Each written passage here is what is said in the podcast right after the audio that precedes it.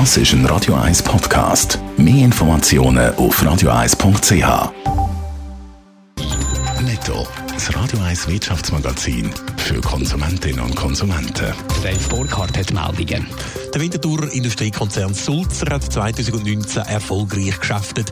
Laut einer Mitteilung hat der Auftragseingang um über 6% zugenommen. Der Umsatz hat um fast 11% auf rund 3,7 Milliarden Franken zugelegt und noch grösseres Plus beim Gewinn ausgefallen.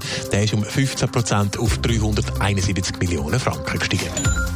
Wer in Großbritannien in Zukunft als Ausländer will arbeiten, braucht bestimmte Qualifikationen und er muss Englisch können. So sehen die Pläne der Regierung nach dem Brexit aus. Außerdem braucht es ein konkretes Jobangebot von einem Arbeitgeber mit einem Jahreslohn von umgerechnet mindestens 33.000 Franken.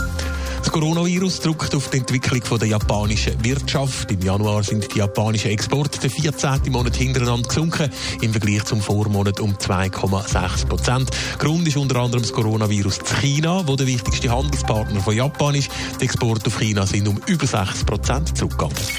Bierbrauen mit Hilfe vom Staat, das soll möglich werden, wenn es nach dem SP-Nationalrat aus dem Wattland geht. Dave Burkhardt profitieren sollen da vor allem die Mikrobrauereien. Ja, die Ökowellen die sollen jetzt auch in die Brauereien reinschwappen. Wer nämlich alle nötigen Rohstoffe lokal postet und sein Bier besonders umweltschonend produziert und braut, der soll weniger Steuern müssen zahlen. Weil jede Brauerei, die mindestens 400 Liter Bier pro Jahr herstellt, muss dem Staat Geld abliefern. Das wird das Postulat vom SP-Nationalrat Samuel Manuel Bendahan jetzt ändern.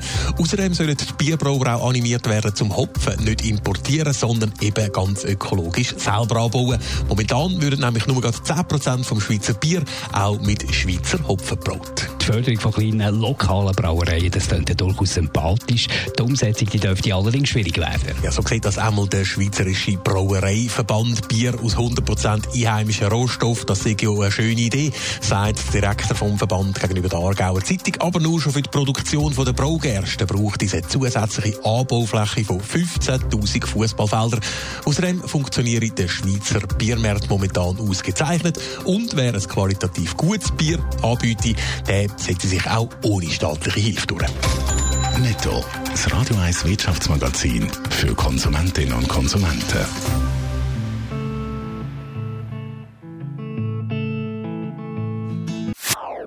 Das ist ein Radio 1 Podcast. Mehr Informationen auf radio1.ch.